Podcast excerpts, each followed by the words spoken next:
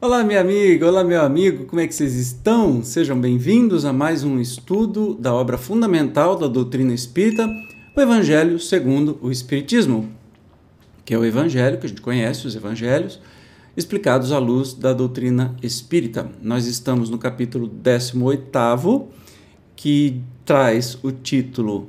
É, que eu esqueci. Muitos os chamados, poucos escolhidos. Eu ia falar muito se É que eu estou lendo uma coisa e vou falar outra. Aí dá ruim, né? Homem, você sabe. Mulher, você sabe que você pode fazer dez coisas ao mesmo tempo. Homem, faz uma e olha lá. Então eu estou pensando numa coisa, se eu ler outra, eu falo o que eu estou lendo, né? Hoje nós vamos é, estudar o trecho, né? A, a parábola, o trecho do evangelho que se diz: Muito se pedirá aquele que muito, aquele que muito recebeu então, vamos para a leitura. O servo que souber da vontade do seu amo e que, entretanto, não estiver pronto e não fizer o que dele queira o amo, será rudemente castigado.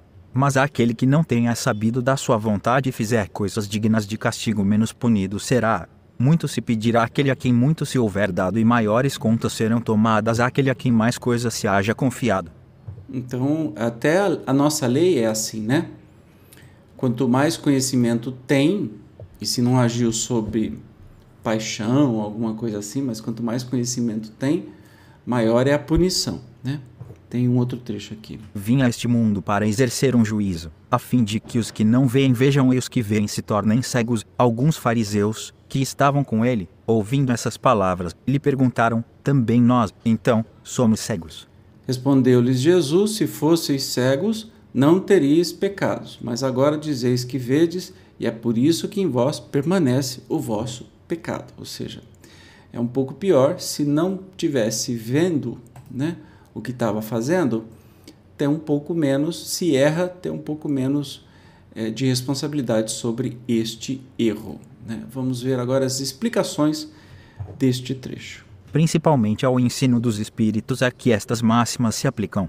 Quem quer que conheça os preceitos do Cristo e não os pratique, é certamente culpado, Contudo, além de o Evangelho, que os contém, achar-se espalhados somente no seio das seitas cristãs, mesmo dentro destas quantos há que não leem, e, entre os que o leem, quantos os que o não compreendem. Resulta daí que as próprias palavras de Jesus são perdidas para a maioria dos homens. O ensino dos Espíritos, reproduzindo essas máximas sob diferentes formas, desenvolvendo-as e comentando-as, para pô-las ao alcance de todos, tem isto de particular, não é circunscrito, todos, letrados ou ilitrados, crentes ou incrédulos, cristãos ou não, o podem receber, pois que os Espíritos se comunicam por toda parte.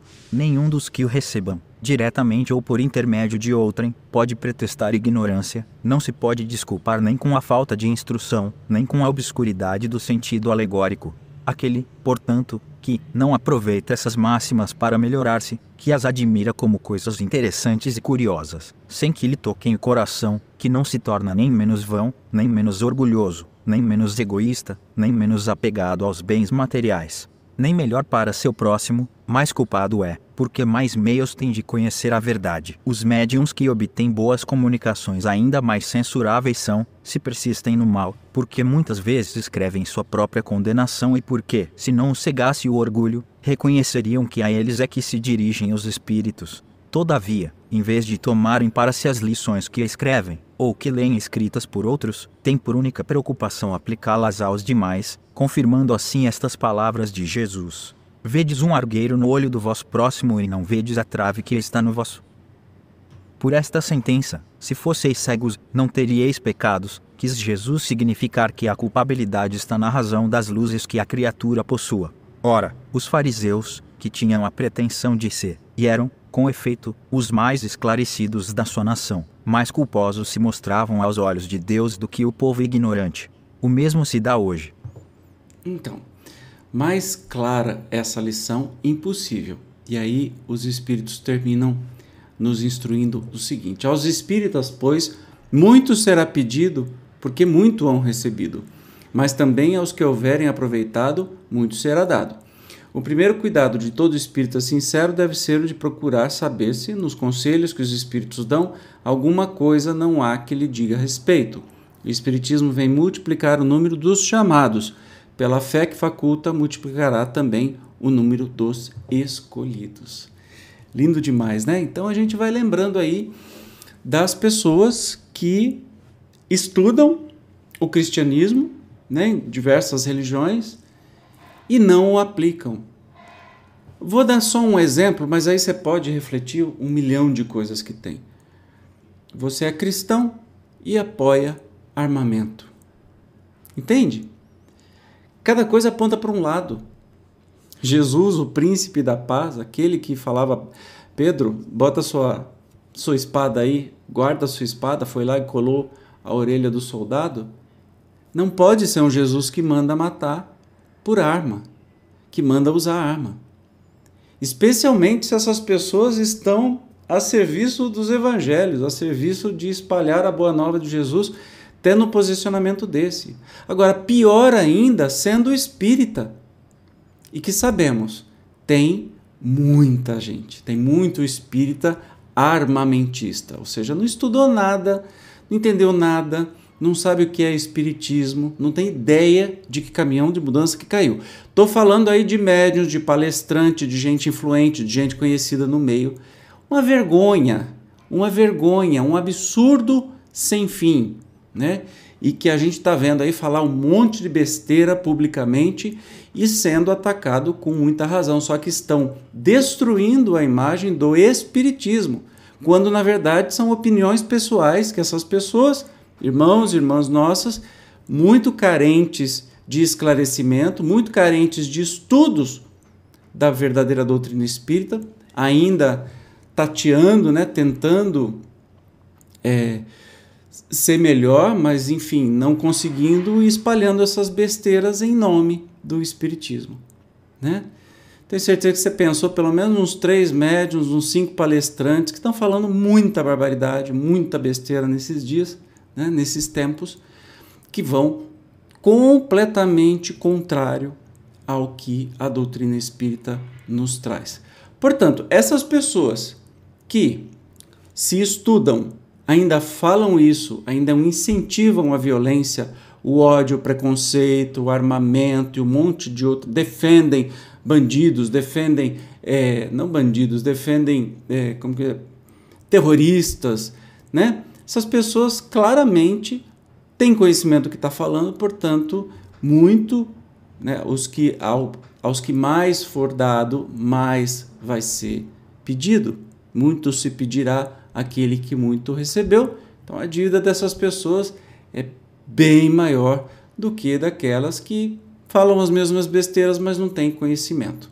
Então, que a gente possa entender que a doutrina espírita vem para o nosso aperfeiçoamento pessoal, para o nosso melhoramento. Não é para ficar falando, fazendo palestrinha, falando conversinhas bonitas para o outro, sempre para o outro. Né? A doutrina espírita é para mim, para o Evandro, é para você. Não é para o Evandro ficar tentando te convencer de alguma coisa. Entende? É para o seu melhoramento, para o meu melhoramento, mas isso é uma coisa individual. Só eu posso fazer por mim, eu não posso fazer por você. Só você pode fazer por você e não pode fazer por mais ninguém.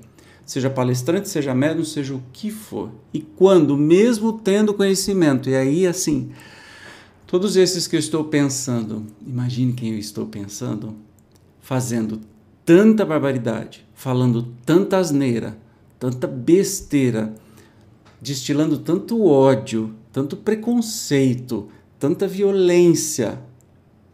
Eu chego até compaixão, porque muito será cobrado a quem muito foi dado. Então, que a gente possa entender, internalizar essas palavras aqui.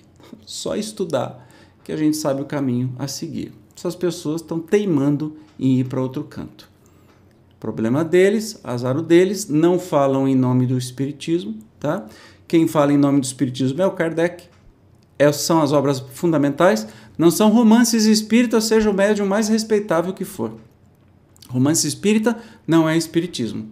Estudem a doutrina, as obras fundamentais da doutrina espírita, antes de estudar romances espíritas que têm inúmeras contradições, muitas coisas inventadas ou aquela é o, o jeito do que aquele espírito enxergou. Não quer dizer que seja isso.